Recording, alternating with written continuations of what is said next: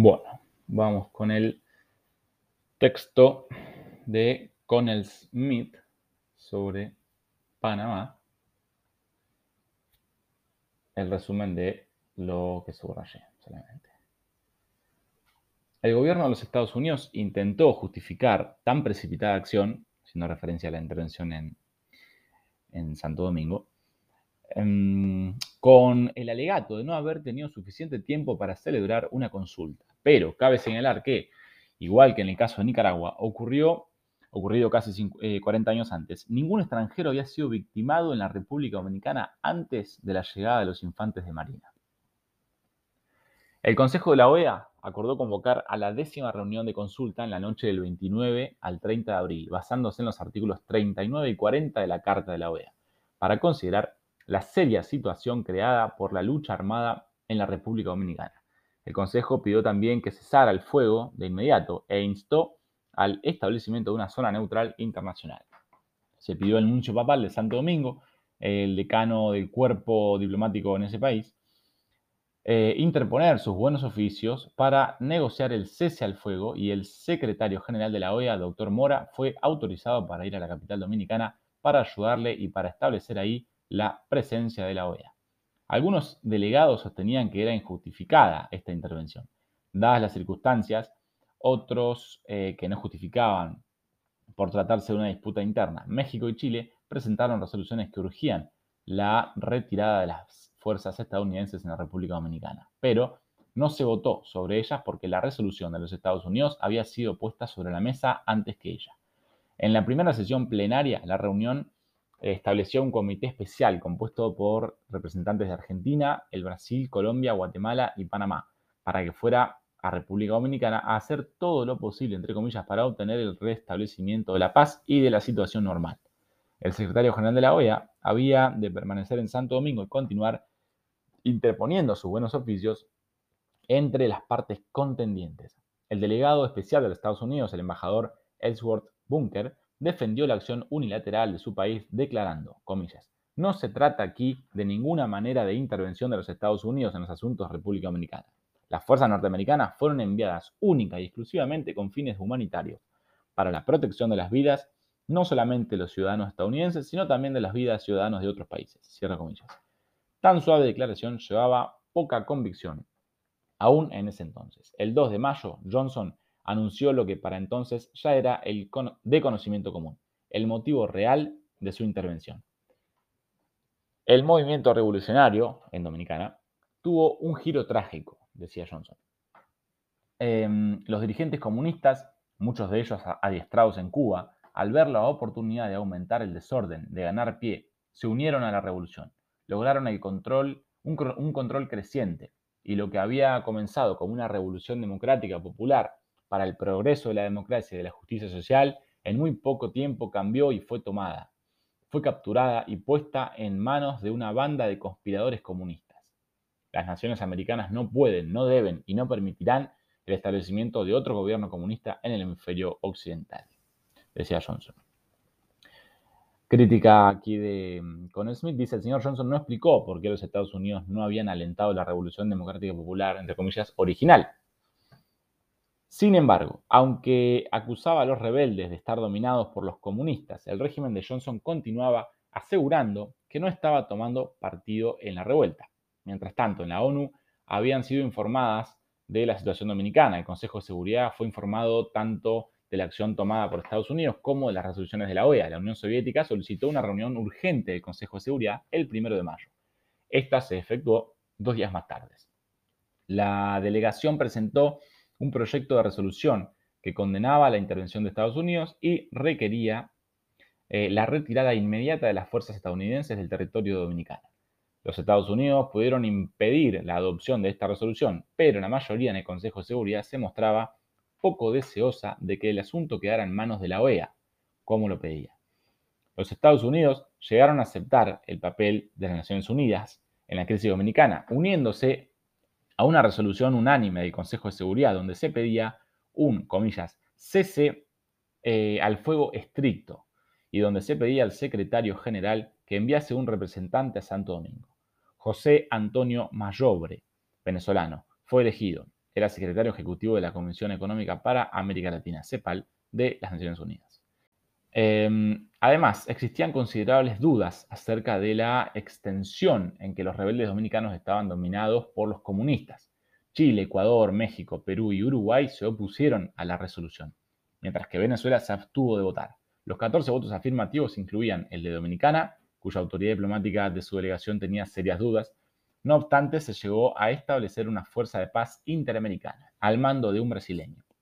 El Brasil proporcionó un contingente de hombres, al igual que Costa Rica, en su caso de policía, ya que no poseía ejército normal, El Salvador, Honduras, Nicaragua y Paraguay. Las fuerzas estadounidenses, que ya se encontraban en, Dominicana, habían em, de quedar nominalmente bajo el comandante brasileño, quien tenía un, comillas, enviado em, de los Estados Unidos.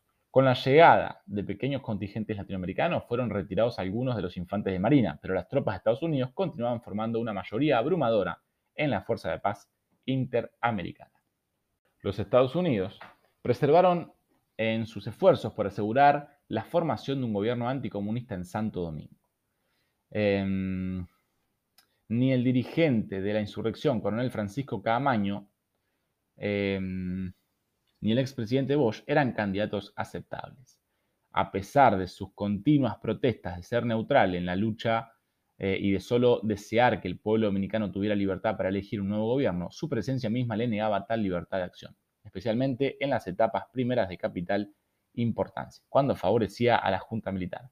Las fuerzas rebeldes entraron frecuentemente en conflicto con las de los Estados Unidos, que iban usurpando gradualmente la zona controlada por Camaño. Este último naturalmente denunció tanto a Estados Unidos como a la OEA y habría preferido tener que tratar con las Naciones Unidas. Pero, aunque estaba impuesto del asunto y a pesar de estar representado en República Dominicana, el organismo mundial tenía una influencia muy limitada solo en resultado. El gobierno provisional entonces dependía mucho del apoyo de la OEA y Estados Unidos. Para impedir la continuación de la guerra civil, se las arregló para exiliar a los dirigentes de ambos lados, enviándolos al extranjero con cargos diplomáticos, antes de celebrar elecciones libres. Logró eh, mayor éxito al deshacerse de los rebeldes que a los miembros más extremistas de la Junta. El Partido Revolucionario Dominicano, cuyo líder era Juan Bosch, aseguraba más tarde, no sin cierta justificación, que el hecho de que el gobierno provisional dejara de eliminar a esos oficiales de derecha perjudicó en gran medida la posibilidad de tener elecciones realmente libres. Sin embargo, Bosch decidió aceptar la candidatura a la presidencia y las elecciones tuvieron lugar el 1 de junio de 1966 en presencia de la Fuerza de Paz Interamericana y observadores extranjeros. Bosch permaneció en su casa bajo protección policíaca durante eh, una gran parte de la campaña, por las amenazas que se habían hecho eh, contra su vida y no realizó una campaña efectiva. Fue así entonces electo Joaquín Balaguer, ex teniente de Trujillo. Balaguer tuvo el apoyo del campo y Bosch no logró suficientes votos en Santo Domingo para revertir estos votos. La toma de posesión de Balaguer el 1 de julio del 66 significaba el éxito de la intervención norteamericana al alcanzar su objetivo inmediato. Una semana antes de la décima reunión de consulta, votó por retirar las fuerzas de paz interamericana de, República Dominicana. México se abstuvo em, por haberse opuesto a la intervención de los Estados Unidos desde un principio y a lo que consideraba eh, como una extensión de esa intervención a través de la creación de la Fuerza de Paz. Chile, Ecuador, Perú, el Uruguay y Venezuela, aunque no se abstuvieron, recordaron que también ellos habían puesto en tela de duda la legalidad de la intervención y declararon que no deseaban que su apoyo a la resolución sobre el retiro, de, sobre el retiro fuera interpretado como un patrocinio retroactivo. La retirada quedó terminada el día 21 de septiembre del 66. Fue así como Estados Unidos logró impedir en la República Dominicana el establecimiento de un gobierno que hubiera podido seguir los pasos del cubano y que seguramente no habría merecido su aprobación. Pero el régimen de Johnson logró poco de lo que había proclamado entre sus principales objetivos. La Fuerza Interamericana de Paz no logró integrarse a un organismo verdaderamente representativo y continuó dominada por las fuerzas estadounidenses.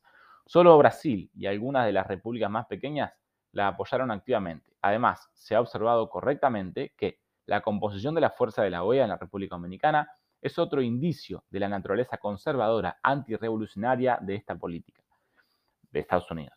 Con excepción de un contingente de policías de Costa Rica, las demás tropas provenían de países que o bien se han experimentado recientemente golpes militares conservadores, o que son estados policiales por derecho propio, Brasil, Honduras, Paraguay y Nicaragua.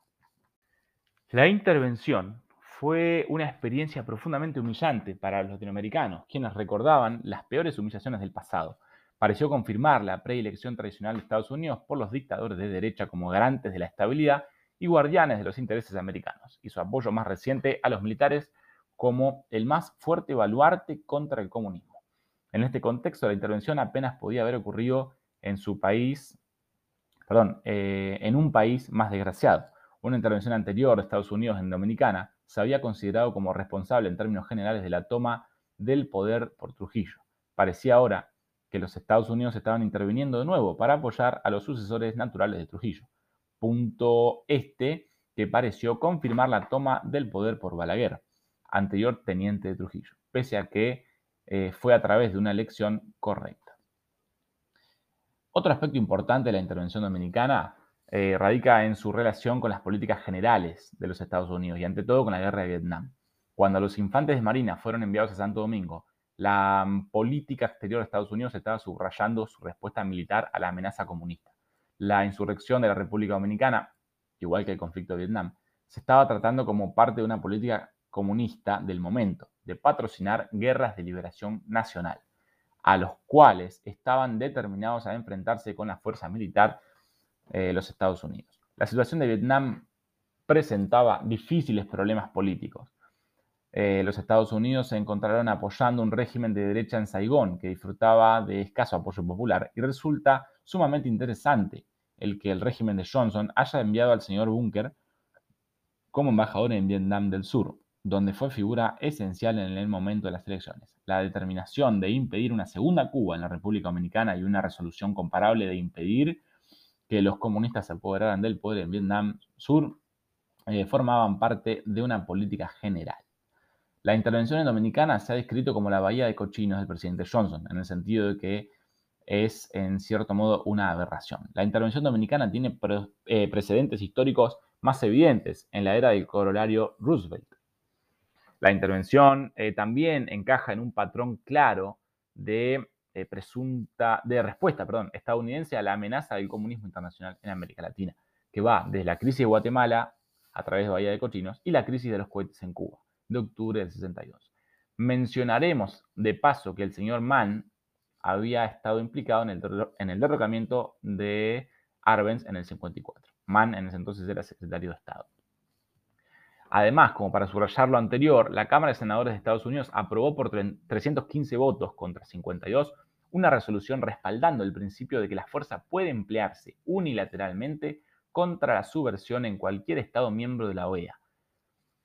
Cita, los actos que posean características de agresión e intervención llevados a cabo contra uno o más de los Estados miembros de la OEA pueden contestarse de forma individual o colectiva, que aún puede llegar a recurrir a la Fuerza Armada. La resolución Selden, se llama así, eh, es una afirmación de que em, apenas tenía probabilidad de ablandar a los latinoamericanos, ya que era precisamente lo que había ocurrido en el caso de Santo Domingo. En este caso, Estados Unidos se apropió del derecho de intervenir en Santo Domingo, en primer lugar, para proteger las vidas de los ciudadanos, puestas en peligro por la guerra civil que allí se desarrollaba, y más adelante para impedir ver amenazada la seguridad del hemisferio por el establecimiento de otro gobierno comunista en esa región.